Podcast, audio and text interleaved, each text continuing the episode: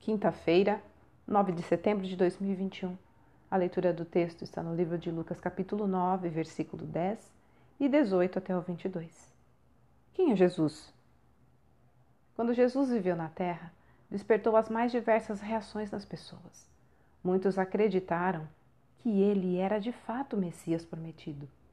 Alguns criam que ele era só mais um profeta. Uns só queriam ver os milagres.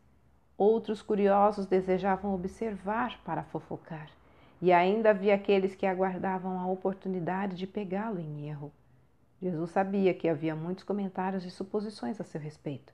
Em certa ocasião, pergunta aos discípulos sobre as especulações das pessoas a respeito dele. Mas não queria saber apenas o que os outros diziam.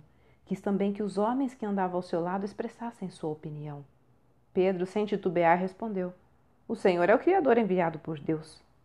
E para você, quem é Jesus? Personagem de uma história inventada, uma lenda? Um homem de cabelos longos e olhos azuis, cujo retrato você viu em alguma parede? Ou um mágico fazedor de truques, um curandeiro?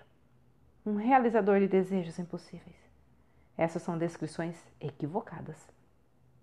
Jesus é Deus e por isso não cabem algumas palavras explicativas, mas há definições que podem nos nortear.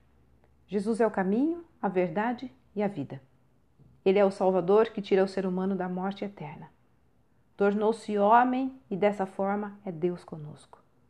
Jesus é a luz do mundo e aquele que pacifica a humanidade. Jesus é o início e o fim da história. O que mais se poderia dizer sobre Cristo? Desejo que mais do que tudo você possa declarar: Ele é meu Senhor, a quem entrego todo o meu ser, reconhecendo que vivia longe dele e necessito do seu perdão. É também meu amigo com quem compartilho toda a minha vida e a quem confio todo o meu futuro. É ele meu alicerce, que dá firmeza e sentido a tudo o que penso, digo e faço, pois tenho nele a garantia da vida eterna com Deus. Jesus não é teoria mas realidade divina para quem crê nele. Texto retirado do presente diário da Rádio Transmundial, edição 24.